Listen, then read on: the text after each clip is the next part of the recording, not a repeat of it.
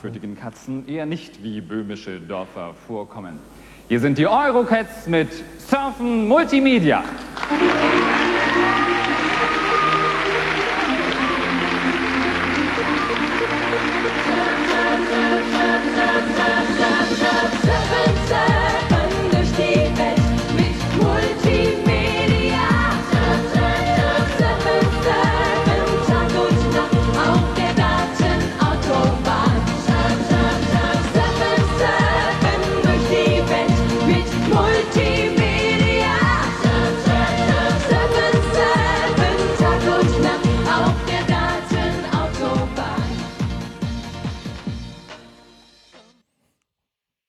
So, So, hallo ihr lieben Dev-Coaches. Hier sind wieder eure drei Freunde, der Manuel Lewenk, der Thomas de Krause. Ich bin Oliver Vogel und wir sind heute wieder für euch da, um euch besonders spannende Themen aus der .NET-Welt zu präsentieren. Und ich muss sagen, ich bin wirklich überrascht, dass es so gute Lieder gibt. Welchen Platz haben wir denn damals gemacht im Grand Prix de la Eurovision de la Chanson, Manuel? das habe ich nicht recherchiert. Ich weiß es nicht. Aber ich glaube, das war der Vorentscheid und ich glaube nicht, dass wir damit angetreten sind, in wo auch immer es war. Also Surfen, glaub- Surfen, Multimedia. Sollte man sich kaufen, das Lied. Ich glaube, da wäre uns einer der letzten Plätze auf jeden Fall mit sicher gewesen. Da kannst du von ausgehen. ja. Da kannst du einen drauf lassen, Olli. Ja, vielleicht mache ich das gleich. Vielleicht. Aber auch nicht. Was für Themen haben wir heute? Ähm, unterschiedliche. Ich habe mir, also ich habe festgestellt, dass ähm, das Programm Acronis True Image, welches ich sehr häufig und gerne verwende, um Backups zu machen. Ähm, kennt ihr das? Das ist so ein Image-Tool, ne? Kennt vielleicht, vielleicht von ganz früher kennen Leute noch Norton Ghost, wo man so Festplatten mit klonen konnte. Und die machen differenzielle Backups damit und ähm, das kann man so im Hintergrund laufen lassen, funktioniert total gut. Und dann hat man, kann man jeden Tag irgendwie oder alle paar Stunden irgendwie ein Backup von seinem laufenden System im Betrieb ziehen und merkt davon irgendwie nichts. Und das kann man sich kaufen oder konnte man sich kaufen. Er geht jetzt heute immer noch. Ähm, habe ich neulich nochmal nachgeguckt, kostet halt so um die 50 Euro für eine 5-Rechner-Lizenz. Das kann man dann auf dem Mac installieren und so, wenn man einen Mac hat oder auf dem Windows. Und kann dann irgendwie seine Backups zum Beispiel auf einen NAS-Server schieben oder auf so einen Cloud-Storage und so. Und das haben die jetzt geändert und das wird jetzt eine Abo-Software. Und der Preis hat sich deutlich erhöht. Ähm, ich weiß jetzt nicht mehr auswendig, aber ich glaube, ähm, die drei Benutzerlizenz 80 Euro oder so. Und dafür kann man sich dann als zwölf Monate neues Abo kaufen. Tja. Also 80 Euro im Jahr. Ja. Pi mal Daumen. Also war jetzt der Preis, als ich zuletzt geguckt habe. Ich weiß nicht, ob es da jetzt irgendwelche Angebote gibt, aber äh, vorher hast du es halt einmal gekauft und dann konntest du das, was weiß ich, solange du wolltest, benutzen und ähm, in der Regel gab es auch nicht so oft einen Grund, das jetzt wirklich zu aktualisieren. Und ähm, ja, wahrscheinlich ist das der Grund, warum die jetzt gerne monatlich dafür Geld haben möchten oder jährlich. Genau. Der Name hat sich auch geändert. Das heißt jetzt irgendwie Acronis Cyber Protect Spezial 29, was weiß ich. So in der Art. Warum 29 und nicht 365 oder so? Wahrscheinlich heißt es sogar so. Es, äh, es heißt jetzt Acronis Cyber Protect Home Office. Ehemals Acronis True Image. Ich glaube, dieses 365 wäre jetzt einfach ein bisschen zu sehr abgedroschen. Ja.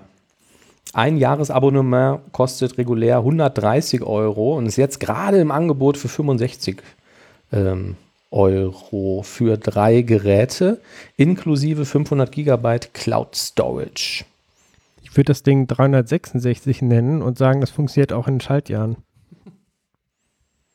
Ja, also das hat jetzt auch noch so Features wie irgendwie, also die nennen das halt irgendwie äh, Cyber Protection, ne? so ein Ransomware-Schutz und so ein Zeugs.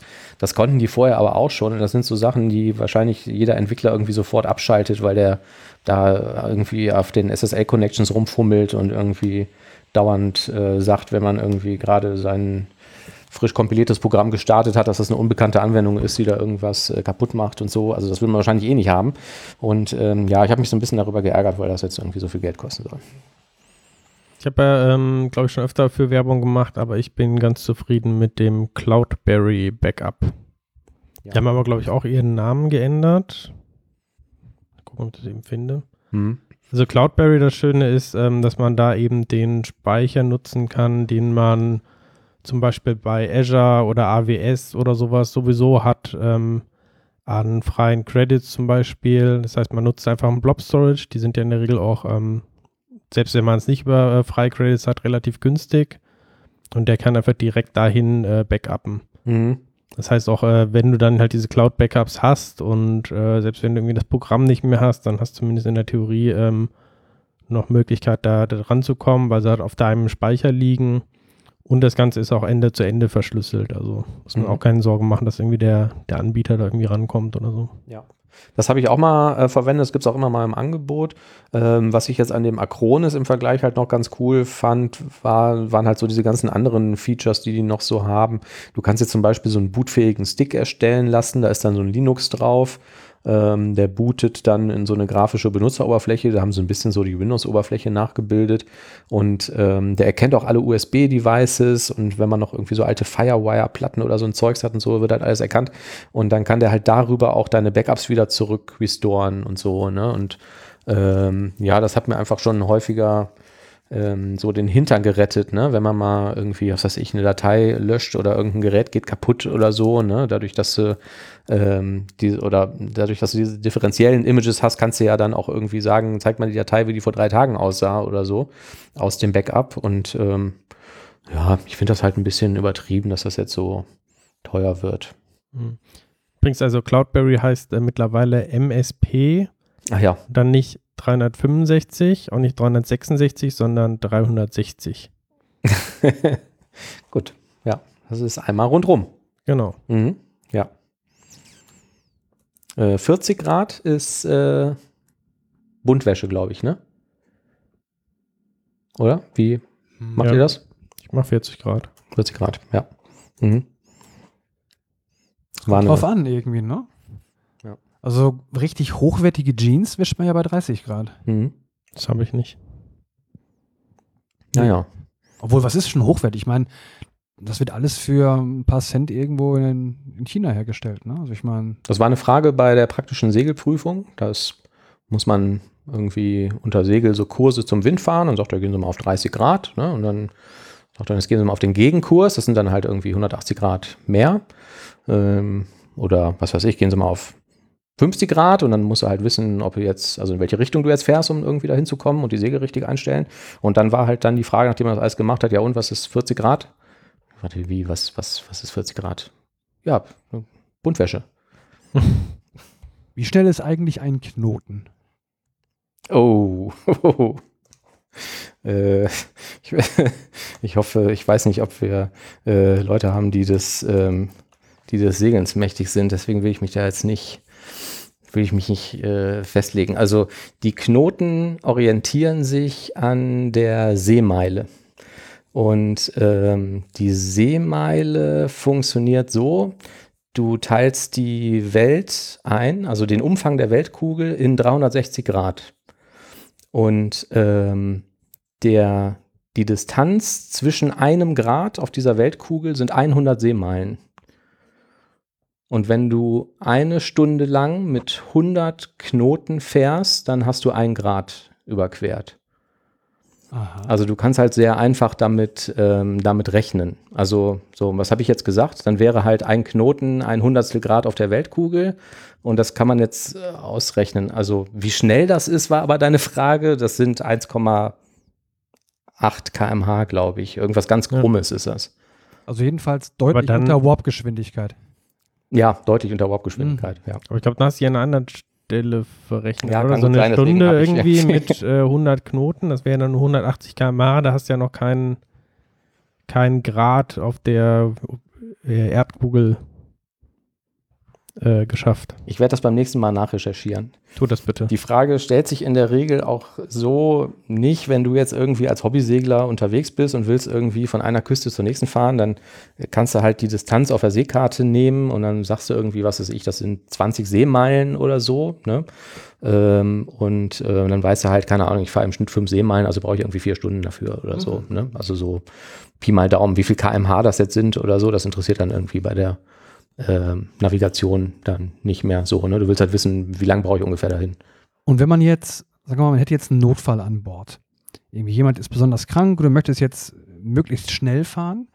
Gibt es da noch so eine Anleitung, was man vielleicht als erstes so übers, über Bord schmeißt? man schmeißt man dann zuerst die, weiß ich, die Küche übers Bord oder ist das vielleicht eine schlechte Idee, weil man hat ja nichts zu essen? Das sind jetzt so, das sind jetzt so Fragen, weiß ich nicht, wo, wo Leute irgendwie die Hände über den Kopf zusammenschlagen, aber ich würde behaupten, du kannst über Bord schmeißen, was du willst, du wirst dadurch nicht schneller. Echt nicht? Das ist ja nicht irgendwie wie bei einem Heißluftballon, wo du sagst, weil ich weniger wiege, steige ich schneller nach oben oder so. Habt ihr nicht irgendwelche tonnenschwere Gewichte, die ihr, ihr könntet einen Anker wegwerfen, der Also die maximale Geschwindigkeit, die so ein Boot überhaupt erreichen kann, die ergibt sich aus der Länge der Wasserlinie. Also ne, die, der, die Linie, an der das Boot ins Wasser taucht. Dadurch ergibt sich, also es gibt halt eine Bug- und eine Heckwelle. Und ähm, aus, aus dieser Länge, je länger das Boot ist, desto schneller kann das prinzipiell überhaupt fahren. Ab einem bestimmten Tempo, wenn du da jetzt einen Motor einbauen würdest, im Extremfall, der irgendwie 50 Millionen PS hat, und du fährst wahnsinnig schnell, dann würde das Boot untergehen. Aha. Und es gibt halt einfach eine maximale eine Rumpfgeschwindigkeit, nennt sich das auch, ne? wie schnell du halt maximal fahren kannst und die hat nichts mit dem Gewicht zu tun, sondern mit der Länge. Okay, das heißt, das bringt einem überhaupt keinen Vorteil, außer man sinkt vielleicht noch gleichzeitig. Ja, Das heißt also, wenn du möglichst schnell irgendwo hinkommen willst und du sinkst, dann macht es vielleicht Sinn, die Küche rauszuschmeißen. Aber, aber warum sinkt Auch unter das? der Gefahr, dass du dann verhungerst. Aber warum sinkt das Boot, wenn du so ein 50 Millionen PS-Ding hast? Wenn man sich diese Schnellboote angucken, die sehen ja eher so aus, als wenn die wegfliegen, oder? Die hängen ja dann irgendwie nur noch am Motor. Ja, genau. Also das, was ich gerade geschildert habe, dieses Szenario, das gilt für sogenannte Verdrängerfahrt. Ne? Also dein Rumpf ähm, ist ja, wenn du dir das von oben vorstellst und es ein bisschen übertreibst, wäre das ja quasi dreieckig, der verdrängt ja das Wasser nach links und rechts. Und wenn du da jetzt irgendwie hinten schiebst mit unendlich viel PS, dann kann er das Wasser einfach nicht mehr schnell genug verdrängen und dann würde das untergehen. Und ähm, es gibt Boote, die zum Beispiel in so eine Gleitfahrt kommen. Das heißt, die heben sich dann raus aus dem Wasser. Das sieht man manchmal bei so Motorbooten, die irgendwie einen vollfetten Motor haben. Die haben dann aber eine andere Rumpfform. Da hebt sich das Boot quasi über das Wasser und hängt dann nur noch mit dem Motor da drin. Ähm, das ist, da gelten dann halt wieder andere Gesetzmäßigkeiten und so. Kann sein, dass es da was bringt, die Küche rauszuschmeißen, aber bei einem normalen Boot, bei einem Segelboot, Containerschiff oder sonst was, die fahren halt in dieser Verdrängerfahrt und da kommt es halt drauf an, ähm, ja, wie viel Vortrieb hast du durch Motor oder Segel und wie lange ist das Boot? Also je länger das Boot, desto schneller. ist jetzt vielleicht eine komische Frage, aber äh, bei so einer Verdrängerfahrt könnte man da vielleicht durch Hypnose irgendwas noch an die Oberfläche bringen. Ach so, meinst du, weil du das so lange verdrängt hast oder was? Oder so ja, früh? es gibt ja Leute, die verdrängen dann solche Sachen, ja, so äh, ohne dass sie es absichtlich machen. Aber dann gibt es Leute, die sagen dann halt, ich zähle jetzt bis drei und dann bist du ein Krapfen. Mhm. Und äh, die bringen dann solche Dinge wieder an die Oberfläche und dann wundert man sich schon. Oliver, ich weiß es nicht. ich habe keine Ahnung. Ich, war weiß- nicht auf ich diese, nicht. ich war nicht auf diese Fragen vorbereitet. Ich habe die Prüfung bestanden und damit äh, Na gut. Ja. Dann lassen wir das mal so stehen. die kompliziertesten Fragen haben sich immer um das aufrichtende Moment äh, äh, gekümmert und auch das interessiert eigentlich in dem Moment, in dem man auf dem Boot steht und durch die Gegend regelt, keine Sau mehr. Man muss ja auch mal für den Moment leben. Richtig, richtig, richtig. Das ist so ein bisschen wie diese Bremsformelnberechnung bei, bei der Fahrschule, weißt du, wo du irgendwie total komplizierte Formeln hast, um den Bremsweg zu berechnen. So und Mit Reaktionszeit, ne? ja, War das nicht immer so ein Faustformel, irgendwie so Tachogeschwindigkeit durch 2 mal 10 oder irgendwie sowas? ja, die haben das bei der britischen Autosendung Top Gear mal kritisch hinterfragt und haben gesagt, dass das alles totaler Quatsch ist. Und dann haben sie sich Supersportwagen besorgt und irgendwelche Ferraris und Lamborghinis und so und haben festgestellt, je schneller das Auto ist, desto kürzer der Bremsweg. Also, weißt du, so der Lamborghini hat einen viel kürzeren Bremsweg als zum Beispiel der Golf. Und deswegen würden die jedem Fahranfänger empfehlen, empfehlen eher so diesen Lamborghini zu nehmen, Ich meine, äh, weil das einfach viel sicherer ist. aber es ist doch total Schwachsinn, weil wenn ich jetzt weiß, irgendwie, ich habe einen Bremsweg von, was weiß ich, 400 Meter gerade oder 100 Meter oder was auch immer, ich hab, weiß doch nicht, wenn ich auf eine Straße gucke, das sind jetzt irgendwie 100 Meter, also so, so arbeitet doch das Gehirn nicht, oder? Also das ist doch auch eher so eine Quatsch. Gefühlssache. Ja, ja. Ja, und ich glaube, das, was wir die einem eigentlich beibringen wollten in der Fahrschule, ist ja, dass wenn du irgendwie, also dass der Bremsweg ja exponentiell steigt, ne? Also wenn du doppelt so schnell fährst, dass du den, vierfach, den vierfachen Bremsweg brauchst. Und ähm, ja, aber Also ob man die das wirklich einzige gelernt Regel, die ich tatsächlich anwende, ist dieses ähm, Zählen. Manchmal, wenn ich auf der Autobahn bin, da habe ich gelernt, irgendwie, ähm, du guckst bei deinem Vordermann irgendwie, ähm, wenn er gerade ähm, bei diesen, wie heißen diese unterbrochenen Streifen, die ganz normalen, der Mittelstreifen irgendwie, ne? Wenn er gerade an einem Streifen quasi vorbeifährt, dann zählst du quasi zwei Sekunden ab Mhm. und dann solltest du erst quasi an dieser Position sein, sodass du immer zwei Sekunden halt Abstand hast. Ah, Das finde ich eigentlich ist relativ praktisch, irgendwie Ja. muss man sich, sich viel merken und dann weißt du, okay, äh, zwei Sekunden wegen Reaktionszeit und so weiter, mhm. dann, dann passt das. Mhm. Ja, ich mache das immer an den äh, Markern am, am, an diesen, wie heißen diese Barken irgendwie, die am Rand stehen, fest. Gibt es da bei, wenn man auf hoher See ist, bei Schiffen, gibt es da auch so Ab Abstandregeln? Also ich meine, das kann man dann wahrscheinlich relativ schlecht abschätzen. Also es gibt ja da auf dem, auf dem Meer relativ viele Wellen, aber wenig von diesen Mittellinien. Gibt es dann doch auch irgendwie so, gibt auch so eine- Bojen eine Formel? Ja, gute Bojen siehst du aber auch nicht so oft. Also im internationalen Gewässer. Also es gibt so, es gibt Fragen in der Prüfung, wo irgendwie gefragt wird, so da kommt jetzt irgendwie so ein 400 Meter langer Öltanker auf dich zu und ähm, was hat denn der für einen Bremsweg oder für einen. Anhalteweg? So, das ist dann schon überraschend, so dass der dann vielleicht doch mal irgendwie 10 Kilometer braucht, um zum Stehen zu kommen oder so. Was ist Aber- denn, wenn, wenn zwei exakt gleich große Tanker sich äh, genau entgegenkommen? Spielen die auch manchmal so Angsthase oder? Wer zuerst Wer- ausweicht, oder genau. so meinst du? Nee, der, die, das funktioniert ja normalerweise, also es funktioniert ja wie in einem Flugzeug. Also du hast AIS, nennt sich das, ähm, also so ein automatisches Identifikationssystem.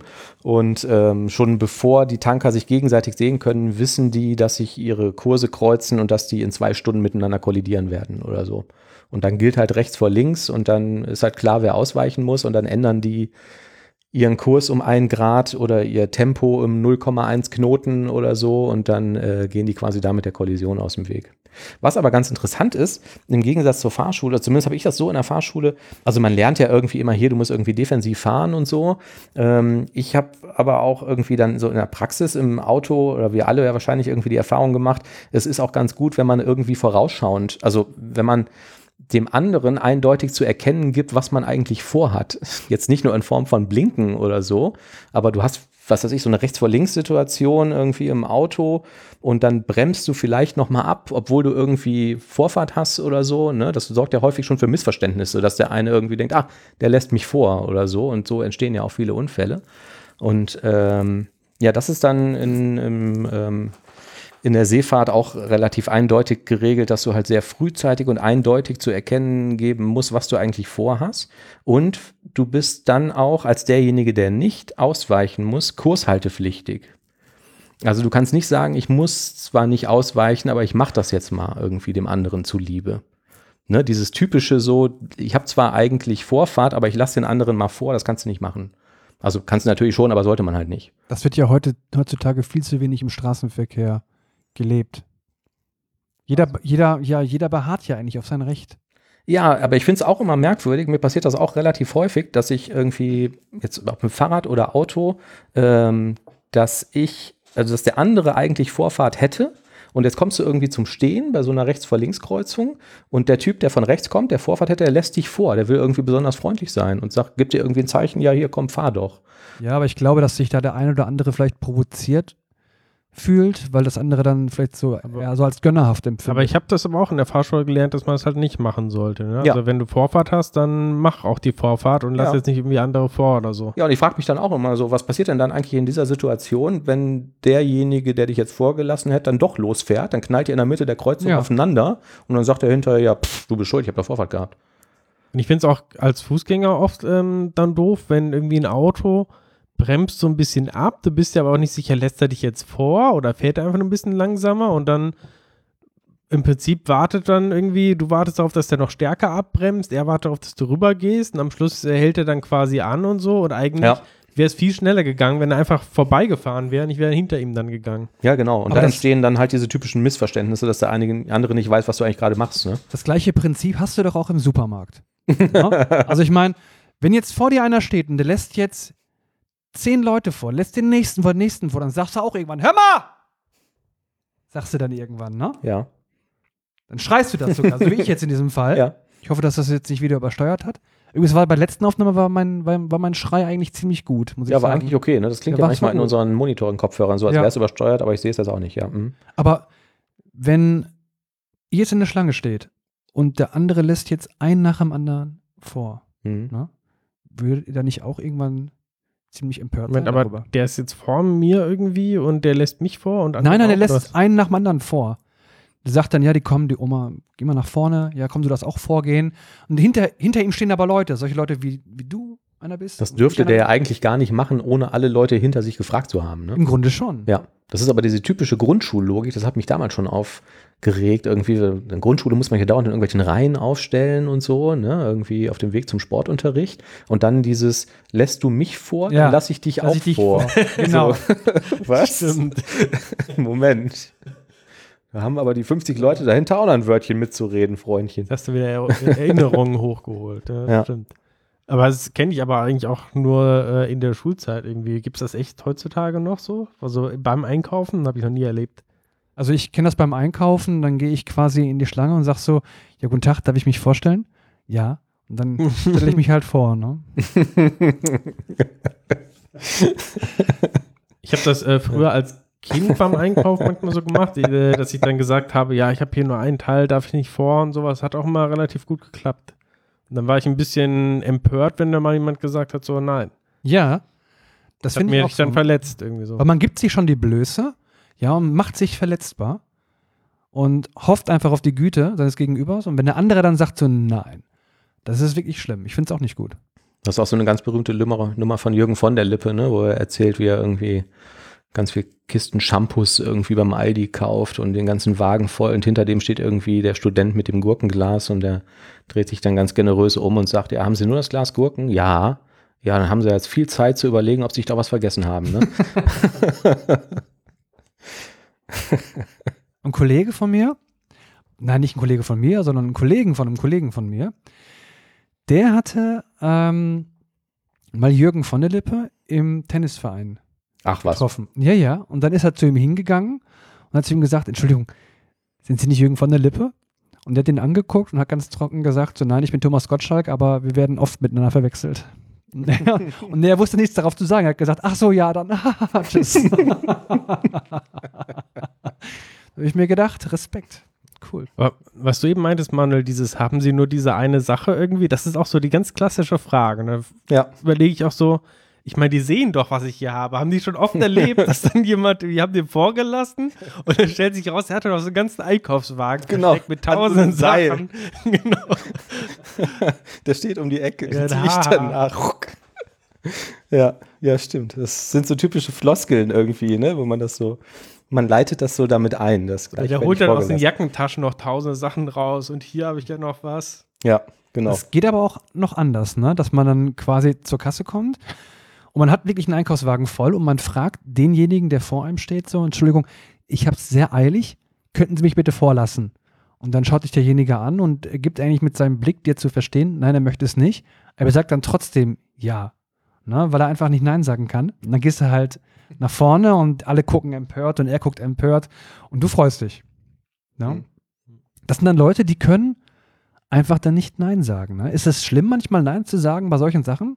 Ist es schlimm, Nein zu sagen manchmal? Ist auch so ein bisschen, ich weiß ja, im Flughafen das ist das auch häufig so, ne? Dass dann irgendwelche Leute vorwollen, weil der Flug geht irgendwie so in fünf Minuten und so, ne? Wo du auch so sagst, ja, hm, okay, dann kommst du vor irgendwie, aber eigentlich hat man auch keine Lust, die vorzulassen, ne? Man weiß, ja, es ist scheiße, die sollen jetzt ihren Flug nicht verpassen, aber denkst auch, hätten die nicht einfach eine Stunde vorher kommen können oder so? Ja, habe ich neulich auch gehabt. Und habe mir dann auch gedacht, naja, ich bin aber auch eigentlich relativ spät dran. Also wir haben die dann vorgelassen, Ja. weil die sagten irgendwie, unser Flüger geht in fünf Minuten. Wir stehen ja noch im Security-Check. Und wir haben auf die Uhr geguckt und haben gesehen, ja, unser Flieger geht in zehn Minuten. So, ne? So, ja, gut. Sind es wirklich fünf Minuten? dann müsst ihr ja eigentlich vor. Ja, aber dieses, ja, ist schon schwierig. Das ist manchmal sozial schwierig, dann Nein zu sagen, ne? Das ist, glaube ich, das, was du meintest. Ne? Ja. Ja, man ist so irgendwie auf Kooperation ähm, ja, irgendwie aus, so als Mensch. Ne? Du willst ja nicht sagen, nein, hau ab. So sieht's doch aus. Ja. Ja, völlig anderes Thema. Um jetzt endlich mal wieder irgendwie zum, zum Thema der Sendung zu kommen. Intel hat eine neue CPU vorgestellt, Alder Lake S Core i9 12900K. Kommt jetzt raus im November und ist ähm, Was haben die gemacht? Die haben ähm, unter anderem jetzt so energieeffiziente Cores, die dann auch irgendwie, wenn man Windows verwendet, wohl erst mit Windows 11 richtig funktionieren sollen. Da haben die irgendwie diesen Scheduler für geändert. Und ähm, der Witz ist aber, dass, ähm, also es gibt ja diese TDP, also diese Thermal Design Power, also wie viel ähm, wie viel Energie kann der Prozessor verbraten quasi, bevor der runtergetaktet wird. Und ähm, das haben sie jetzt angehoben auf 100, äh, 241 Watt. Also dieser Prozessor kann halt unter Volllast 241 Watt verbrauchen. Und ich habe mich gefragt, was soll das dann mit diesen Energieeffizienzcores? Das ist wahrscheinlich, weil der sonst 500 Watt verbrauchen würde, oder? Ja, oder ist das für diese Booster-Funktion und so? Das haben sie doch auch, ähm, dass die den Ja, ja, das äh, ist dann so, genau. kurzfristig hochtakt. Ne? Das heißt, Normalbetrieb Ja. ist ja wahrscheinlich super sparsam und dann, wenn irgendwie gerade es gebraucht wird, so für einen Moment kann er dann irgendwie richtig hochtakten. Ja, aber was, was halt so absurd ist, sie sagen irgendwie, boah, jetzt haben wir irgendwie voll viel mehr Leistung und im Gegenzug, also um diese Leistung zu erreichen, verbläst die CPU dann aber auch 241 Watt. Ne? Das ist ja so wie, keine Ahnung, du sagst irgendwie, ja, ich habe jetzt ein 2000 PS Auto und das braucht dann halt aber ähm, 80 Liter Sprit auf 100 Kilometer oder so. Klar, kannst du das mit mehr Leistung, die du verbrätst, immer wieder hochpowern. Aber das jetzt im Vergleich zu diesen neuen äh, Apple CPUs, die ja jetzt mega energieeffizient ähm, sind, ähm, fand ich irgendwie ganz, ganz interessant. So, und um dieses Thema herum ähm, hat sich eine ganz spannende Diskussion im Heise-Forum ergeben. Ähm, da ging es um diese 250 Watt und die E-Kerne. Und da schrieb jemand im Forum, ja, das, der In Intel sagt halt, dass das Ding effizient wäre. Und effizient bedeutet ja nicht sparsam. Deshalb gibt es im Deutschen und Englischen dafür auch verschiedene Worte. Effizient bedeutet nicht ähm, sparsam. Das könnte man, wenn man, also wenn man es jetzt total genau nimmt, dann kann man natürlich sagen, klar, wenn ich so einen Prozessor verkaufe und ich verpacke den nicht mehr in Plastik, sondern ich wickel den in Papier ein, dann habe ich den natürlich, dann ist das natürlich ein sehr effizienter äh, Prozessor, was die Verpackung angeht. Aber ich meine, das, worum es da doch geht, ist auch, wie viel Power hole ich da irgendwie pro Watt raus? Und das ist doch nicht effizient, wenn ich 250 Watt für das Ding irgendwie. Ja, warum? Also geht es nicht genau darum? Also wenn der wirklich ähm, sehr viel Leistung halt bringt pro Watt, dann ist es doch in Ordnung. Also Ja, genau, das tut er aber nicht. Ne? Also ähm, es gibt ja ähm, Prozessoren, die irgendwie ein Viertel äh, der Leistung aufnehmen und die gleiche Leistung haben oder eine vergleichbare. Und deswegen würde ich sagen, die sind halt viel effizienter. genau, aber welchen Effizienzbegriff äh, meinen die denn dann, wenn nicht diesen? Das war die Diskussion in dem Forum. Es ging dann weiter und ähm, jemand sagte, naja, im Deutschen gibt es ja einen Unterschied zwischen effektiv und effizient. Ne? Also Mhm. effektiv heißt ja mehr oder weniger, dass das Ding funktioniert. Also das Ziel wird erreicht, so, der kann irgendwas ausrechnen, also das, die aufgewendete Energie hat irgendeinen Zweck. Und ähm, der Mensch in dem Heise-Forum schreibt, effizient heißt, die Zielerreichung wird mit möglichst geringem Ressourceneinsatz ähm, erreicht. Weder die letztliche Erreichung des Ziels ist klar, man kann auch effizient in die falsche Richtung gehen. Der Ressourceneinsatz ist möglichst gering für die erbrachte Arbeit. Das bedeutet nicht, dass er absolut gesehen gering ist. Es kann also durchaus mit einem sehr effizienten Antrieb, du kannst also mit einem sehr effizienten Antrieb zum Mond fliegen, das ist aber trotzdem nicht sparsam, weil es immer noch verdammt viele Ressourcen verbraucht. Ja, das wäre so mein, mein Verständnis, mein Begriff. Das klingt für mich jetzt wieder wie so eine typisch deutsche Klugscheißer-Forumsdiskussion. ja, ich glaube, ich kenne das, ich kenne das in keinem anderen Land. Ja, dass wenn du in so einem Forum, speziell bei Heise, ja, irgendwie eine Frage stellst oder irgendwas wissen möchtest, dass dann erstmal kommt so, ja, hast du das nicht gelesen? Lies, das, lies mal die Anleitung und nee, das bedeutet was anderes. Und, Moment, was ist mit Stack Overflow? ja, Stack Overflow, klar, also die geben dir dann teilweise vielleicht gar keine Antwort und downvoten dich 15 Mal. Aber ich finde, so Foren im englisch-angelsächsischen Bereich teilweise schon hilfreicher.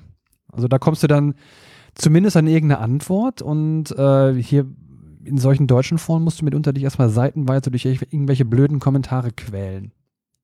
Habt ihr den, will ich mir das nur ein oder habt ihr das nicht auch schon mal so wahrgenommen vielleicht?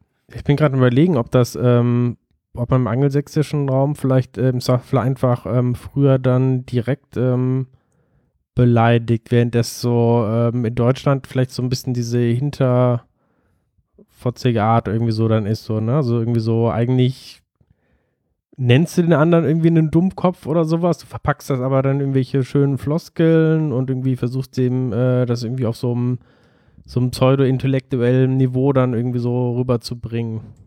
Also das ist wahrscheinlich besonders bei den Heise-Foren irgendwie so, ne? Jeder bringt so seine Argumente vor, aber eigentlich äh, will er dem anderen nur schlecht dastehen lassen. Ja, genau. Und das finde ich irgendwie teilweise nicht hilfreich. Also selbst wenn du halt äh, später einfach mal suchst im Forum nach irgendwelchen Hilfestellungen und du musst dich dann erstmal selber zehn Seiten durch irgendeine so Kacke wühlen und irgendwelche blöden Kommentare, um selber dann an die Hilfe zu kommen, äh, die dann vielleicht in diesem Thread gar nicht gegeben worden ist, finde ich das ziemlich zeitverschwenderisch.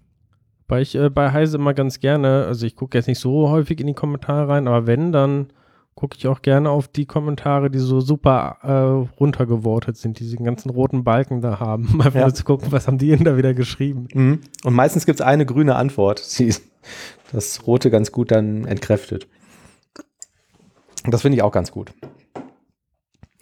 So, aber jetzt kommt es. Ich habe die ähm, eine Projektanfrage bekommen.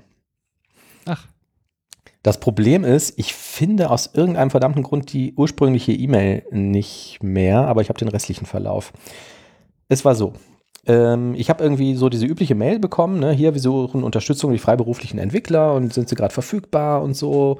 Und äh, hier sind die Anforderungen. So, und dann stand da, also die Anforderung war quasi eine Auflistung von Features. So, die Inbox äh, braucht eine Volltextsuche. und äh, das hier muss so und so und da diese Funktion und das hier können wir auch nicht und hier unten muss in den Tab-Reiter noch ein neues Icon rein. Und, und dann irgendwie neuer Absatz, ähm, Anforderungen. Ja, Sie sollten Ahnung von Git haben und aber, aber auch Erfahrung mit Jira und äh, ja, so, das war's. So, und dann habe ich mir das halt irgendwie zweimal durchgelesen und dachte, hä? Und habe dann geantwortet und habe irgendwie geschrieben, ja, hallo Frau sowieso, vielen Dank für die Anfrage. Und in der Ausschreibung fehlt jetzt aber irgendwie die Information, um welche Programmiersprache es eigentlich geht und was, was eigentlich genau die Inhalte sind. Und die Dame antwortete dann auch ähm, sehr schnell und sagte, ja, hallo Herr Wenk, ähm, die Informationen hat der Fachbereich jetzt ergänzt und bei diesem Projekt ist Swift als Programmiersprache erforderlich. Hätten Sie denn Zeit und Lust darauf? Und ähm, Swift, ich weiß nicht, ob das irgendwie jeder weiß, ist ja irgendwie auf der, auf der Apple-Welt. Da hat man ja früher irgendwie alles mit Objective-C programmiert und das wurde dann irgendwie alles so ein bisschen klobig und dann haben die halt die neue Programmiersprache Swift rausgebracht und jetzt schreibt man halt dann üblicherweise eine iOS- oder macOS-Anwendung irgendwie mit Swift. Und dann habe ich ja geantwortet, Frau, Frau, ja, hallo, Frau sowieso. Äh, Ich habe mir die Anfrage jetzt noch zweimal durchgelesen und es geht weder aus der Beschreibung noch aus der Anforderung hervor, was oder wen der Kunde eigentlich sucht. Und bei den Anforderungen wird auch nicht nach Softwareentwicklungserfahrung gefragt. Zusammen mit Ihrer Info Swift habe ich jetzt die Vermutung, dass ein Swift-Entwickler gesucht wird für eine bereits bestehende iOS-Anwendung, die um weitere Features erweitert werden soll. Ist das so richtig? Antwort. Hallo Herr Wenk, auf Basis Ihrer Rückfragen habe ich mir das auch nochmal angeschaut und würde Ihnen zustimmen. Der Fachbereich hat uns die Anforderungen inklusiven Aufgabenpakete so weitergeleitet und es ist nicht gewünscht, mit dem Fachbereich in einen intensiveren Austausch zu gehen. Sehr schön. Ja, das war's. Und würdet ihr das so machen? Ich habe mir gedacht, finden die dann wohl jemanden? Und wenn man eine Nachfrage stellt, sagen die, ja, der Fachbereich will darüber nicht diskutieren. Machen sie das erstmal?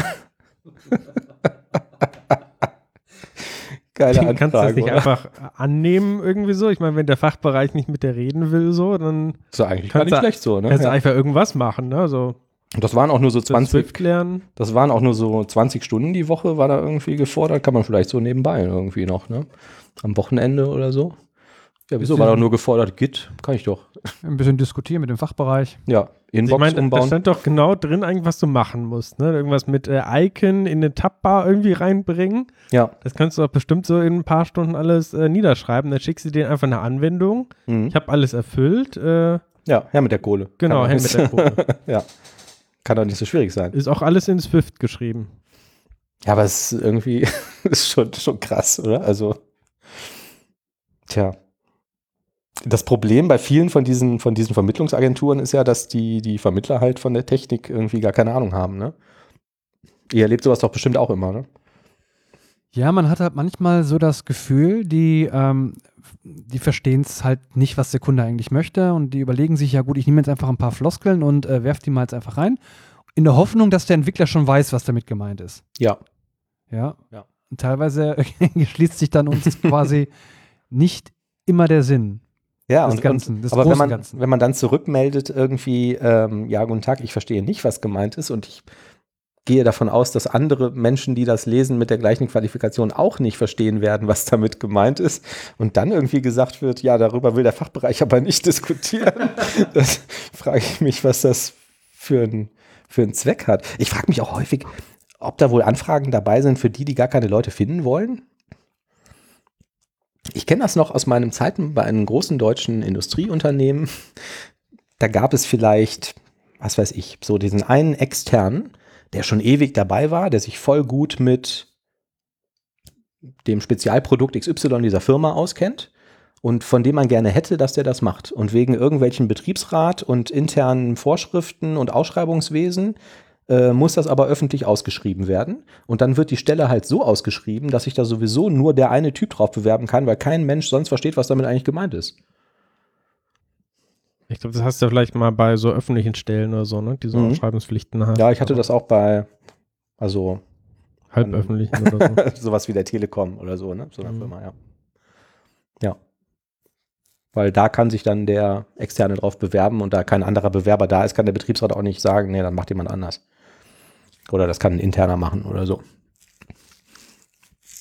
Ja, ob es wohl solche Anfragen gibt, ich weiß es nicht. Mein Lieblingstelefonat äh, war irgendwie zu WPF-Zeiten damals irgendwie mit so einer äh, Vermittlerin, die war irgendwie ganz nett, mit der habe ich telefoniert und da ging es irgendwie, sollten irgendwelche User-Controls entwickelt werden und die mir dann da irgendwie 20 Fragen gestellt. Ja, hier hast ja so eine Checkliste, müsste sie leider irgendwie kurz durchgehen. So, ja, haben Sie denn schon mal eigene User Controls entwickelt? Ja, was denn? Ja, okay, ja, ja haben Sie auch äh, ähm, User Controls mit DevExpress? Mhm, ja.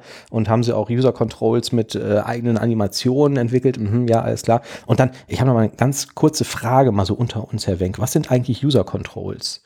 Das fand ich auch äh, klasse. Aber zumindest war das ja dann zumindest ein strukturiertes Vorgehen, ne? Tja. Ich hatte mal eine Anfrage und ähm, ging es halt auch schon sehr ins Detail. Der hat mich halt mir hat Fragen gestellt über, über Datenbanken, über Entity Framework und äh, über alles Mögliche halt. Und hat gesagt, der Vogel, ich sehe jetzt hier in Ihrer CV, also Sie haben ja schon sehr viel Erfahrung in C-Sharp, im Entity Framework, im SQL Server und diese ganzen Sachen, die wir eigentlich suchen. Aber was ich jetzt gar nicht sehe, es sind jetzt Erfahrungen im Bereich .NET. ja. ja gut, da muss er erstmal schlucken und versuchen, das jetzt, dieses Schmunzeln zu unterdrücken. Und dann muss er nochmal im Detail erklären, worum es eigentlich wirklich geht. Ach so. Ach so ist es also. So, so. Krass, ne? Ja. Ja. Und teilweise gibt es dann aber auch so die anderen Extreme. Ich hatte ähm, auch neulich irgendeine Anforderung gesehen, die das halt mega detailliert haben wollten. Ne? Das war auch so ein bisschen für so einen öffentlichen Bereich, wo quasi gesagt wurde, wir suchen jemanden, der das, das und das kann. Und der braucht diese und jene Qualifikation. Und darunter war eine riesengroße Auflistung, was die quasi als Nachweis für diese Qualifikation akzeptieren. Also kannst nicht einfach sagen, ich kann das und vielleicht in einem Telefoninterview dann irgendwie überzeugen oder so, sondern nee, wenn du das willst, dann musst du uns quasi beweisen, dass du fünf Jahre lang in irgendwelchen Projekten das und das gemacht hast und das dann auch irgendwie schriftlich oder mit irgendwelchen Referenzen oder Infos von irgendwelchen Projektleitern oder so, bevor wir dich da in die nächste Runde lassen. Fand ich auch interessant. Das ist dann so das andere, die andere Seite des Extrems, ne? Tja. Tja. Ähm, wir sind so ein bisschen auf der, ähm, auf der Kippe. Wir haben heute, wir nehmen auf am 2.11. und am 8.11. soll das neue Visual Studio 2022 erscheinen. Hat das schon jemand ausprobiert von euch zufällig? Nein. Ich auch nicht, ich bin irgendwie bei Wider.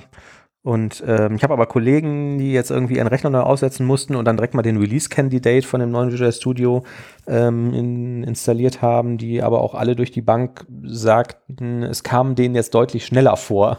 Es wollte sich niemand genau festlegen, ob es an den Neuinstallieren des Rechners liegt oder ähm, ob das dann doch was irgendwie äh, für die Performance deutlich gebracht hat äh, mit den 64-Bit.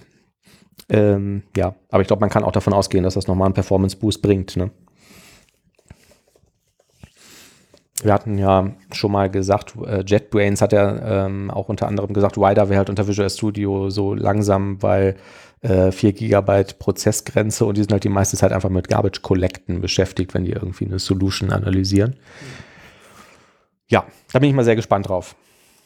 Und dann kommt auch .NET 6 am äh, 9. hatten wir jetzt gelesen. Ne? Das äh, auch irgendwie merkwürdige Angaben. Am 8. Visual Studio, am 9. .NET 6. Ja, auf jeden Fall um die Daten herum irgendwie äh, werden die, die Dinger da rauskommen. Genau, nächste Woche. Ich habe auch noch eine äh, Ergänzung zu .NET äh, 6. Wir haben ja in der letzten Podcast-Folge nochmal einige Sachen, einige Features da zusammengefasst. Ja. Und ein äh, Schmankerle, was ich mir für diese Woche ähm, aufgehoben habe, ähm, gibt es auch in .NET 6 nur als Preview-Feature, was man extraktivieren muss. Wenn man das aber macht, dann kann man statisch abstrakte Methoden in Interfaces definieren. Wolltet ihr das nicht schon immer mal machen?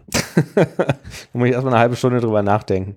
Statisch abstrakte Methoden in Interfaces. Ähm, Klingt erstmal ziemlich spannend. klingt irgendwie wie irgendwas, was ich sonst mit einer abstrakten Klasse machen würde oder so. Also was, warum statisch? Was bedeutet das, Thomas? Ähm, das bedeutet, normalerweise, wenn ich ein Interface habe, kann ich ja dann nur ähm, quasi Instanzenmethoden drauf definieren, also eben nicht statische Methoden. Ja. Und tatsächlich will man aber ja manchmal, oder ich wollte es zumindest in der Vergangenheit mal, im Interface irgendwelche Methoden, die definieren, die aber dann äh, statisch sind. Also nehmen wir mal an, ähm, ich möchte irgendwie ein, so eine typische Try-Pass-Methode irgendwie haben. Ne? Die ist ja in der Regel statisch. Ja. Und ich möchte jetzt aber über mein Interface definieren, wenn irgendeine Klasse dieses Interface halt ähm, implementiert, dann muss es auch ähm, eine statische Try-Pass-Methode äh, eben Ja. haben. Ja. Ähm, jetzt kann man sagen, okay, wofür brauche ich das? Ich kann ja, ähm, also wenn ich eine, eine Klasse irgendwie habe, dann greife ich ja eh bei den Klassennamen Punkt irgendwie drauf zu, dann brauche ich ja kein Interface mehr. Aber es kann insbesondere mit ähm, Generics zusammen praktisch sein. Also ich kann ja, ähm, wenn ich eine generische Klasse quasi definiere, dann weiß ich ja noch nicht genau, was für meinen Typparameter t irgendwie am Schluss zur Laufzeit reinkommt Mhm. aber ich kann dieses T ja auf bestimmte Interfaces beschränken. Mhm. Und könnte also jetzt sagen, okay, ich mache ein Interface, das nennt sich irgendwie iParsable, was eben diese statische Methode try-parse ähm, unterstützt. Mhm. Und dann kann ich innerhalb meiner generischen Klasse, kann ich sagen, okay, meine, ähm, mein T, mein Typparameter, der muss vom Typ ähm, iParsable sein. Und dann kann ich auf diesem T quasi das try-parse aufrufen, ohne dass ich eben zur Laufzeit wissen muss, was ist denn eigentlich mein T. Mhm. Für solche Ja. Fälle äh, Ja, ist, ja, das, ist das ganz praktisch. Ja. Ähm, und unter anderem, wofür Microsoft das einsetzen möchte in Zukunft, ist für ähm, generische Mathematik. Da hast du nämlich auch ähm, in .NET bisher die Situation gehabt. Du hast ja ganz verschiedene mathematische Datentypen, ob das jetzt ein Int ist, Long, Decimal oder vielleicht irgendwelche äh, Vektoren oder sowas. Mhm. Und die unterstützen irgendwie alle diese so Operatoren plus minus mal geteilt. Aber du kannst ja jetzt keine Methode schreiben, die sagt, gib mir irgendein mein Parameter soll von irgendeinem numerischen Typ irgendwie sein, der äh, plus minus mal geteilt oder so unterstützt. Ja. Und dann kann ich das irgendwie in der Methode verwenden, ohne dass mich eigentlich interessiert, von welchem Typ das genau ist. Also Ja. mal äh, Ja, ja, ganz ja. Ja. einfaches Beispiel. Ich möchte einfach eine ähm, Methode machen, die äh, alle, ähm, alle Zahlen in einem Array zusammenzählt. Und mir ist eigentlich egal, ob diese Zahlen, ob das jetzt ein Int ist oder ein Long oder ein Vektor oder was auch immer. Dann wäre es ja ganz praktisch, wenn ich einfach sagen kann, das ist jetzt auch so eine generische Methode mit irgendeinem T. Mhm. Und dieses T, das unterstützt halt ähm, Interface I, ich weiß, wie es genannt hat, Edible oder so. Ähm, also unterstützt so eine, ähm, eben den Plus-Operator. Und dann kann ich die Sachen einfach zusammenzählen, das Ergebnis zurück, äh, äh, zurückgeben, ohne dass ich halt die Methode jetzt selber irgendwie für alle möglichen Datentypen definieren muss. Das war halt bisher nicht möglich und soll halt, ist eben noch nicht in .NET 6, da ist halt nur als Preview-Feature drin, aber dann in einer zukünftigen .NET-Version gehen. Und fand ich eigentlich ziemlich spannend. Mhm. Und ich glaube auch für so ein, Ja. also es ist wahrscheinlich so ein Feature, das man auch nicht ständig braucht, aber ich finde es auch gut, dass sie das ähm, eben über diesen Mechanismus von äh, Static äh, Abstract Methoden in Interfaces ähm, gelöst haben. Dadurch gibt es dann doch noch mal ein paar mehr Anwendungsfälle. Mhm.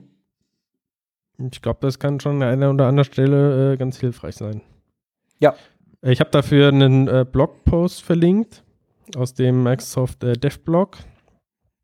Und da sieht man auch ähm, einige der vorgeschlagenen Interfaces. Und tatsächlich haben die das äh, sehr, sehr äh, granular gemacht. Also es gibt ähm, quasi separate Interfaces für ähm, Addition, Division, größer, kleiner und sowas. Also jede einzelne Operation ist ein separates Interface. Dadurch kann man es auch sehr genau definieren, was man eigentlich äh, nutzen möchte oder was man braucht. Cool. Das ähm, klingt spannend, das habe ich auch verstanden. also manchmal gibt es ja so neue Features im .NET Framework, wo man sich denkt, ah, hm, okay, ja, aber wofür brauche ich das jetzt oder was soll ich damit anfangen? Ja, aber das ähm, klingt ganz cool. Aber das glaube, ist jetzt noch nicht in .NET 6 drin, oder? Also du kannst in .NET 6 ähm, gibt es eine Möglichkeit, in der Projektdatei einen Preview-Modus zu aktivieren. Das ist auch Mhm. eine neue Sache, die sie mit .NET 6 gemacht haben. Das ist, ähm, da muss ich mal gucken, äh, es gibt so ein Requires äh, Preview Features Attribut nennt sich das. mhm. Und äh, darüber kann man das aktivieren. Und wenn man das quasi aktiviert hat, ähm, dann kann man das eben nutzen. Das Mhm. heißt, die planen das quasi dann wahrscheinlich für .NET äh, 7 oder 6.1 oder was auch immer als nächstes dann kommt, äh, reinzumachen. Was ich noch sagen wollte, wofür das halt auch interessant ist, diese Mathematik-Geschichten, ähm, um halt extern Sachen zu erweitern. Ne? Das heißt, wenn ich jetzt irgendwelche ähm, Framework-Methoden habe, die zum Beispiel irgendwelche Summen oder so bilden und ich baue jetzt meine eigene ähm, Library, die jetzt neue Datentypen reinbringt, irgendwie für, ähm, für Vektoren oder Matrizen oder was auch immer ich da machen will, Mhm. dann kann ich die eben auch dann für Framework-Methoden quasi aktivieren, die eigentlich, ähm, ja, die einfach dann generisch funktionieren. Also es funktioniert dann übergreifend. Ja, kaufe ich. Cool. Was soll denn der ganze Spaß kosten? Ja, was soll das eigentlich kosten, Thomas? Ähm, Machst du uns hier den Mund schau fest? mal, ich schau mal nach. Mhm. Ich glaube, das ist auch so ein Abo-Modell. Das fehlt ja noch. Nee, steht, es ist kostenlos. Ist ja Wahnsinn. Sollen wir noch ganz kurz eine Zusammenfassung liefern ähm, über diese Hot Reload-Geschichte, über die wir gerade gesprochen haben? Oh ja. Ja, Hot Reload ist jetzt wieder verfügbar, auch für die .NET äh, CLI in der auch für die alte, fürs äh, .NET 5 SDK oder was war es genau? Also es gab auf jeden Fall einen großen Streit darüber in der Community, weil Microsoft ein eigentlich schon wohl fertig entwickeltes Feature in der .NET äh, CLI ähm, quasi wieder rausgenommen haben, weil sie das nur für Visual Studio 2022 irgendwie freigeben wollten. Und Visual Studio 2022 ist ja normalerweise äh, kostenpflichtig. Ähm, und deshalb gab es halt viel Aufschrei, dass es halt äh, einfach nur deshalb gemacht worden ist, um irgendwie mehr Lizenzen zu verkaufen. Ja, ganz genau, ja. Und ist, glaube ich, auch eines der am, am höchsten gevoteten äh, GitHub-Features, das irgendwie wieder zu, zu reaktivieren. Und irgendwann hat äh, Microsoft dann auch äh, wohl ähm, klein beigegeben und hat das Ganze wieder ähm, aktiviert. Ja, genau. Und nicht nur das, es ging sogar überraschend schnell irgendwie. Also in meiner Wahrnehmung hat sich das so innerhalb von ein, zwei Tagen ähm, abgespielt. Ne? Also vielleicht noch irgendwie ein kurz, kurzes Wort äh, dafür, äh, dazu, was das denn eigentlich jetzt genau ist. Ähm, ich nehme halt irgendwie meine .NET-Anwendung und lasse die irgendwie laufen und jetzt kann ich die verändern, während sie läuft, den Source Code verändern und ähm, brauche jetzt nicht irgendwie die Anwendung pausieren oder irgendwie auf ein Breakpoint laufen oder so, sondern ich kann die laufende Anwendung halt ähm, zur Laufzeit verändern. Und er kompiliert dann, wie das im Hintergrund funktioniert, weiß ich technisch ehrlich gesagt gar nicht. Ähm, er, ähm, also ich behaupte jetzt einfach, er kompiliert dann Teile davon neu und tauscht die halt zur Laufzeit aus. Aber ich kann das halt in der laufenden Anwendung machen, ohne die Anwendung neu zu starten. Und ähm, genau, und jetzt ist halt natürlich ganz cool, wenn ich, ich habe halt so eine Demo gesehen mit so einer Blazor-Anwendung, was ja irgendwie zu WebAssembly äh, dann äh, kompiliert wird, äh, wo der halt wirklich dann äh, live den, den, den Source-Code editiert hat und ähm, das, äh, während er gespeichert hat, wurden da Teile neu kompiliert und im Browser sofort neu geladen. Ähm, aber ähm, wenn man das früher kennt, äh, von früher kennt oder von .NET 5 oder davor, ähm, hat er ja dann quasi sonst immer die gesamte Anwendung oder die nötigen Teile neu kompiliert und quasi neu geladen im Browser. Und das macht er jetzt halt nur mit dem Teil, der irgendwie verändert wurde. Ne? Also hot, weil es gerade läuft und dann lädt er halt wohl irgendwie nur diesen ähm, kleinen Source Code neu. Also ich kann die Anwendung zur Laufzeit verändern. Darum ging es. Ne? Und ja, das wurde dann in einem ganz kurzen Zeitraum entfernt aus dem SDK, gesagt, es gibt es nur noch im Visual Studio und aufgrund eines riesen, riesen Shitstorms äh, ging es dann auf einmal äh, doch wieder ohne Visual Studio und ist jetzt im SDK wieder drin. Ähm, ziemlich cool. Edit and Continue hieß das, glaube ich, ähm, früher. Ne? Gibt aber lustigerweise ist das auch ähm, äh, gerät Microsoft jetzt äh, häufiger irgendwie in Konflikt auch mit der Community. Ähm, es gibt auch aktuell so einen Konflikt in der .NET äh, Foundation. Ich weiß nicht, ob ihr das mitbekommen habt. Nein. Es gibt ja diese .NET Foundation, die eigentlich von Microsoft so ein bisschen als unabhängiges Gremium irgendwie ähm, gepriesen wurde und ähm, halt mit der Community irgendwie zusammenarbeiten soll. Und da gibt es wohl auch äh, aktuell so mächtig Streit, äh, ein bisschen, dass da Leute zurückgetreten sind und sowas aus dieser Foundation, Mhm. weil irgendwie angeblich ist es zwar unabhängig, aber letztendlich hat Microsoft doch wohl eine starke Kontrolle da in dieser Foundation und äh, ja, also schon interessant, dass äh, ich will jetzt nicht zu sehr ins Detail da gehen. Äh, ich, ich kann da gerne mal einen äh, Blogpost noch verlinken für jeden, der es äh, im, im Detail lesen möchte. Aber ich finde es interessant, dass irgendwie in der .NET-Community selber hatte ich so einen Eindruck, ist die letzten Jahre ist eigentlich relativ streitfrei alles gelaufen und jetzt äh, kochen da schon einige Konflikte immer wieder hoch. Vielleicht, weil man sich in den vergangenen Jahren hat man sich eher gefreut, dass Microsoft immer offener wird und ähm, mehr mit Open Source und alle fanden es toll. Und jetzt hat man sich irgendwie schon daran gewöhnt, dass äh, Microsoft alles eigentlich mit Open Source und offen macht. Und wenn jetzt irgendwas äh, nicht ganz offen läuft, dann wird es halt entsprechend äh, stark kritisiert. Ähm, Die Leute sind Ja. zu verwöhnt. Zu verwöhnt. ja. Gut, du kannst es jetzt heute auch mitgestalten und so, ne? Also, es haben sich schon viele Dinge auch verbessert.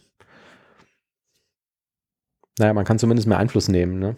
Aber das mit diesem Hot Reload, ähm, ja, fand ich auch irgendwie ähm, erstaunlich, dass, dass sie halt einfach sagen können, so, wir nehmen das jetzt irgendwie raus. So, das, ähm, ich hätte es gedacht, dass das zumindest so weit irgendwie im, in der Hand der, der Community liegt, dass die sagen Wobei, können, nö. ganz ehrlich, ich finde, also es war doch eigentlich schon immer so, dass Microsoft einfach ähm, neue Sachen in neue Produkte reingebracht hat und jetzt mit diesem Abo-Vorwurf, also wenn du Visual Studio, äh, was ist das aktuell, 2019, ne? Ähm, Äh, ja.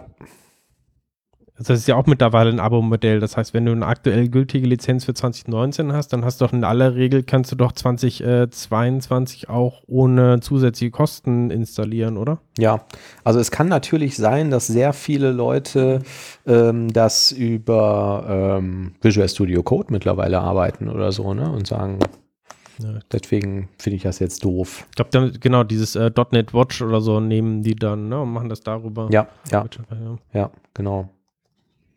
Ähm, ich hatte gelesen, ich habe jetzt aber keine Quelle dafür, dass ähm, flog zumindest irgendwie auf Twitter irgendwie an mir vorbei, dass ähm, ähm, JetBrains da wohl eine eigene Lösung für hätte, für dieses Hot, diesen Hot Reload Support und dass denen das sogar relativ egal war, dass sie das äh, zwischenzeitlich entfernt hätten aus dem SDK, die gesagt haben, ja, wir, wir können es auch so, also auch ohne Visual Studio. Ja, ich habe noch zwei, ähm, zwei Off-Topic-Themen. Ähm, wir haben ähm, ja diesen Leserbrief äh, von äh, Alexandro M. bekommen, der uns äh, gebeten hat, ähm, mehr ähm, oder weniger über dieses Technikblabla zu reden. Ich habe ähm, jetzt im langen Wochenende habe ich mir mal wieder eine Ausgabe der Zeit gekauft und da war ein interessanter Artikel drin, wo es um diesen Springer-Presseskandal geht. Ähm, die haben ja den Chefredakteur entlassen wegen irgendwie ungebührlichem äh, Verhalten oder wegen ähm, irgendwie wie sagt man das korrekt? Also irgendwie, äh, ähm, er hat ja dann irgendwie Frauen bevorteilt, die dafür irgendwie mit ihm ins Bett gehen mussten und so. Und ähm, da wurde ein Artikel drüber geschrieben in einer Zeitung, der aber nie veröffentlicht wurde, weil es den Leuten dann irgendwie doch zu heikel war. Und ähm, dann hieß es in diesem Zeitartikel, diese Frau, die aber dafür recherchiert hat und die wohl einen sehr guten Artikel geschrieben hat, der nicht veröffentlicht wurde, die hat sich dann quasi, hat das unter der Hand weitergereicht an den Spiegel und die hätten das dann aufbereitet veröffentlicht. In der vorletzten Ausgabe des Spiegels, glaube ich. Wo dann aber nicht ihr Name drunter stand. Und dann dachte ich, oh, das ist ja interessant. Das würde ich mir ganz gerne mal durchlesen.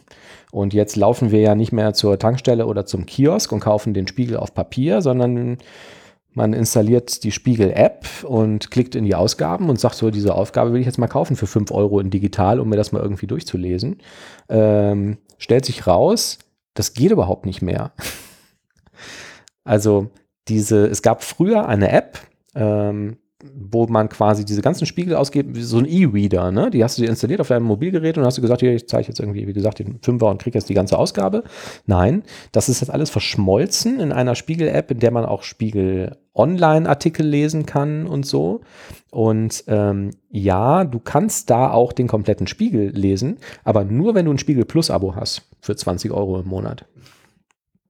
Ich hätte jetzt also, um diesen Artikel lesen ähm, zu müssen, dieses Spiegel Plus Abo abschließen müssen für 20 Euro. Was ist denn das für ein Scheiß? Das ist auch blöd, oder? kann es auch nicht nachvollziehen, dass man nicht einfach über einen einfachen Weg, ohne sich registrieren zu müssen, einfach irgendwie so PayPal oder sowas, ich kann einzelnen Artikeln kaufen und, und fertig ist. Verstehe ich auch nicht. Ja. Also Rentiert hier bei- sich wahrscheinlich nicht. Stiftung Warentest, die haben ja sowas. Da funktioniert das relativ gut noch irgendwie. Da habe ich auch mal den einen oder anderen Artikel mal gekauft, aber bei dem ganzen anderen Ja. und ich will doch auch nicht irgendwie dann, ich, wer weiß, wie viele Euro irgendwie zahlen für einen einzelnen Artikel, wenn ich irgendwie das ganze Magazin im Kiosk für den gleichen Preis irgendwie kriege. Ne? Ja. Also es ist auch Ähm, nicht nachvollziehbar. Ja, was ich dann jetzt halt daraufhin entdeckt habe, ähm, das ist jetzt äh, keine, wir machen ja eigentlich, wir machen, oder was heißt eigentlich, wir machen keine Werbung hier in dem Podcast, ich habe das jetzt zufällig irgendwo gefunden, ist eine Webseite, die heißt Blendle, also blendle.com und ähm, da ähm, ja, ist ein bisschen schwer, das Konzept irgendwie zu, zu erklären. Also die stellen quasi eine Seite zusammen, das ähm, sieht aus wie irgendeine so News-Seite und sagt halt, wenn du diesen Artikel lesen willst, dann musst du hier jetzt irgendwie ein, zwei Euro bezahlen. Und woher kommen diese Artikel? Die kommen aus den bezahlten, kostenpflichtigen Inhalten von allen möglichen Webseiten. Also von der Süddeutschen Zeitung, vom Spiegel, von der FAZ, von überall, aus irgendwelchen Zeitschriften, Focus, Money, völlig egal. Also du sagst einmal, ich habe diese und jene Interessen, dann schlagen dir die Artikel vor und dann kannst du halt ähm, da diese Artikel freischalten irgendwie mit einem Klick. Und du kannst, glaube ich, auch ein monatliches Abo abschließen für 10, 12 Euro und kannst da alles Mögliche lesen. Und in dieser App äh, war es möglich, die Spiegelausgabe zu kaufen für einen Fünfer digital. Also in einer App, die nicht vom Spiegel ist, kann ich die Zeitschrift kaufen für 5 Euro. In oder auf der Webseite des Spiegel selbst oder einer Spiegel-eigenen App geht es nicht. Sondern da muss ich 20 Euro bezahlen und muss direkt ein Abo abschließen. Das ist doch ein merkwürdiges Konzept, oder? Ich finde das Was- merkwürdig. Und ich finde auch die Preisgestaltung völlig merkwürdig. Was ich auch gehört habe, was gehen soll, ich habe es aber selber noch nie ausprobiert, ähm, es gibt wohl Bibliotheken, wo man auch so einen ganz normalen Bibliotheksausweis äh, sich holen kann, die ein Online-Angebot dann haben. Und die haben dann online quasi alle möglichen Zeitschriften, Zeitungen und so sowas, die du dann quasi kostenlos einfach durchblättern kannst. Mhm.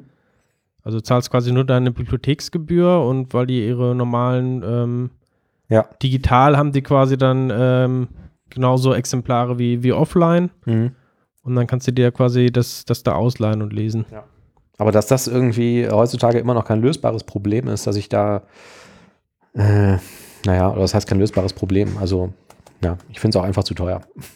Ich würde Aber- gerne mal so einen Spiegel Plus Artikel lesen, würde auch Geld dafür bezahlen, aber äh, ich will keine 20 Euro im Monat dafür Aber bezahlen. apropos teure Abos, ähm, was ich auch jetzt äh, in, zu dem Themenkomplex gehört habe in einem anderen Podcast, ich glaube, es war bei Logbuch Netzpolitik, ich bin mir aber nicht mehr ganz sicher.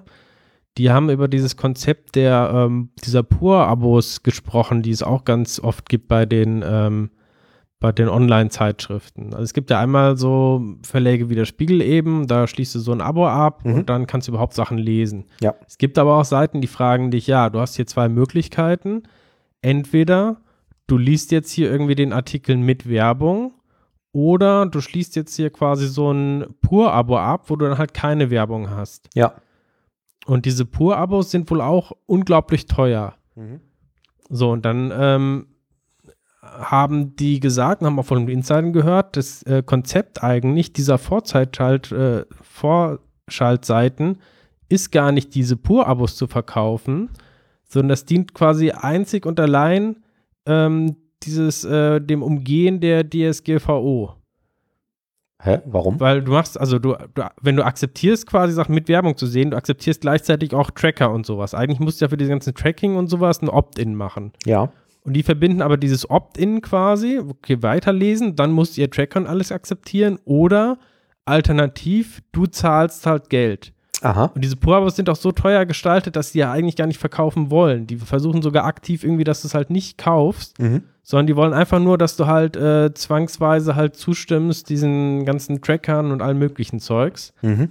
Was eigentlich trotzdem entgegen der DSGVO ist, weil deine Zustimmung muss irgendwie freiwillig sein und du kannst ja nicht mehr von Freiwilligkeit sprechen, wenn die Alternative ist, du musst irgendwie Geld zahlen. Mhm. Aber irgendwie meinen sie damit wohl durchzukommen und versuchen das über diesen Trick. Cool. Also das ist interessant. Ja, das wusste ich noch nicht. Ja. Ja. Ähm, was es ja auch gibt, ist dieses Heise Plus Abo. Ich weiß nicht, ob das einer von euch vielleicht hat. Ähm, das ist so ähnlich wie Spiegel Plus, ne? Also, ähm, wobei die meisten Artikel, soweit ich weiß, die da erscheinen, äh, sind quasi Auszüge aus den Zeitschriften, die aus dem Heise, im Heise Verlag erscheinen, was ja mittlerweile irgendwie einige sind. Und ähm, die machen es so, die bieten dieses Heise Plus Abo halt an für, pff, keine Ahnung, was das kostet. Ähm, ich habe aber zufällig ein Abo der CT und eins von der IX, ein Digital-Abo. Und ähm, Heise sagt halt, wenn du zwei, zwei Zeitschriften von uns im Abo hast, bekommst du dieses Heise Plus quasi umsonst. Kannst es dann halt so lange nutzen, wie du wenigstens zwei Zeitschriften aktiviert hast. Und da drin enthalten ist halt einmal dieses Heise Plus Angebot, also du kannst halt alles lesen, was da äh, auf der Seite steht. Und du hast aber auch Zugriff auf alle äh, Zeitschriften, die äh, bei denen äh, im Verlag erscheinen, digital. Also nimmst zwei Abos, kriegst alles quasi in digitaler Variante. Ähm, Finde ich auch okay, ähm, ist aber auf der anderen Seite auch ziemlich teuer. Also zwei, ähm, zweimal die Abos, ich glaube, die kosten auch irgendwie um die 150 Euro im Jahr oder so. Pro Stück. Ja, ähm, dann habe ich noch ähm, ähm, äh, letztes Thema auf meiner Liste, ähm, vielleicht auch noch ganz interessant. Ähm, ihr kennt ja bestimmt die Querdenker.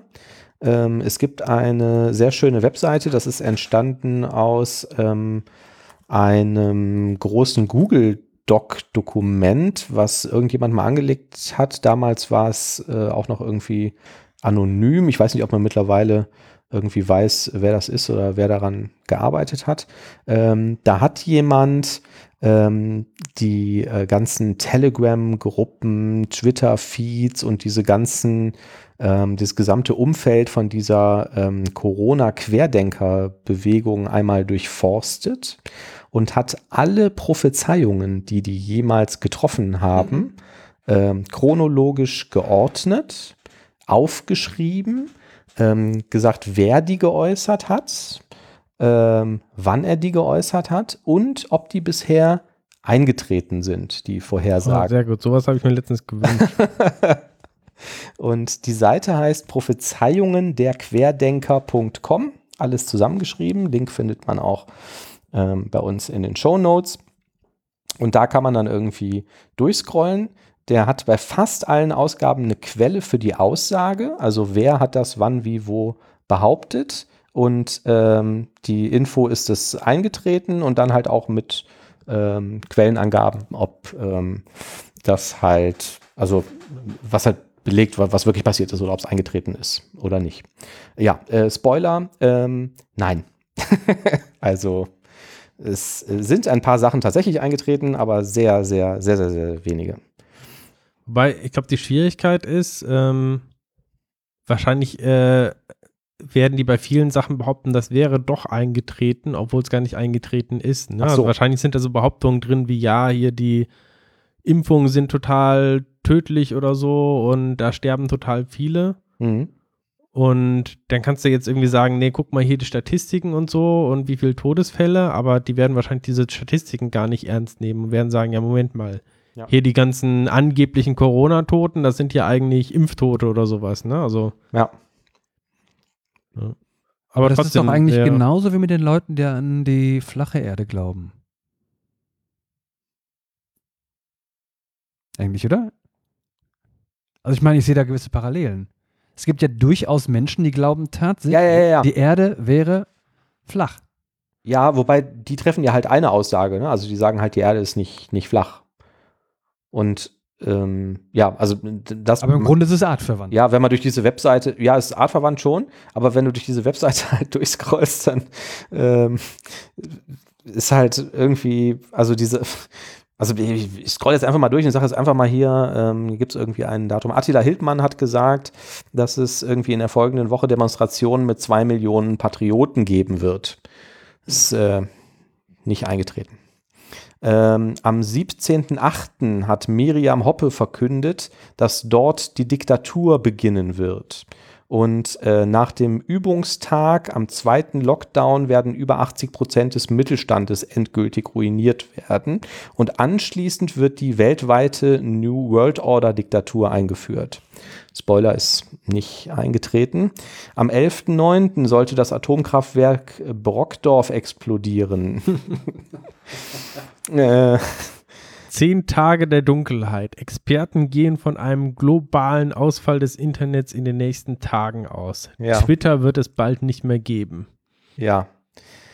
Mitte September wurde verkündet, sechsmonatiger Lockdown soll eintreten ab Mitte September bis zur Zwangsimpfung durch die Bundeswehr. Nope. Michael Ballwig hat am 12.09. Ähm, seine Ergebnisse präsentiert einer verfassungsgebenden Versammlung, die das Grundgesetz ablösen soll. Nein, nicht. The Great Awakening. Trump wird Präsident, Biden wird verhaftet. Am 4.10. wurde prog- prognostiziert, dass Trump an diesem Sonntag sieben Nachrichten an jedes Handy weltweit schicken wird. In allen Ländern dieser Erde übernimmt das jeweilige Militär unter dem Oberkommando der US-Streitkräfte. In jedem Land werden die noch wirkenden Tiefstaatregierungen abgesetzt. Es erfolgen Massenverhaftungen, im Anschluss Militärtribunale. Nein, nicht eigentlich. Nein, die Tiefstaatregierung ist noch im Amt. Ja. Ja, also es ist einfach, ähm, ist einfach absurd.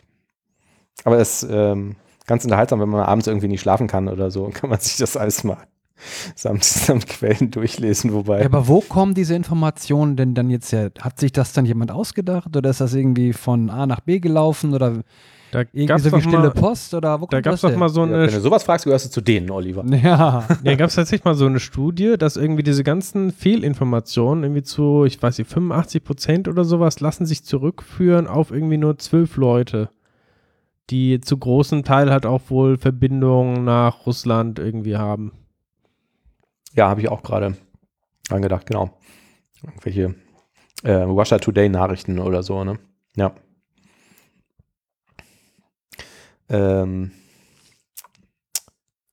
keine Ahnung. Also, ja, ich glaube, wenn man, wenn man das hinterfragt, wo kommt diese Information her, dann ähm, hast du da schon schlechte Karten. So, dann wird man dich wahrscheinlich nicht aufnehmen, Oliver, in den Äh, Verband der Das ist auch gut hier. Querdenker. Bal baldiges Flugverbot bei deutschen Airlines für Geimpfte. Laut Mhm. einer Quelle haben bei einer Verhandlung die deutschen Fluggesellschaften einstimmig beschlossen, keine Geimpften mehr mitfliegen zu lassen. Mhm. Wahrscheinlich, weil die irgendwie Spike-Proteine ausscheiden oder irgendwie sowas. Ja. Professor Henrik Streeck behauptet am 11.06. bei May-Britte Illner, jede Vorhersage, dass wir einen Impfstoff haben werden, ist unseriös. Querdränker-Protagonistin Mir Miriam Hoppe prophezeite, damit sich mehr als 15 Prozent der Deutschen impfen lassen, nimmt ihnen das diktatorische Merkel-Regime nach und nach alles weg.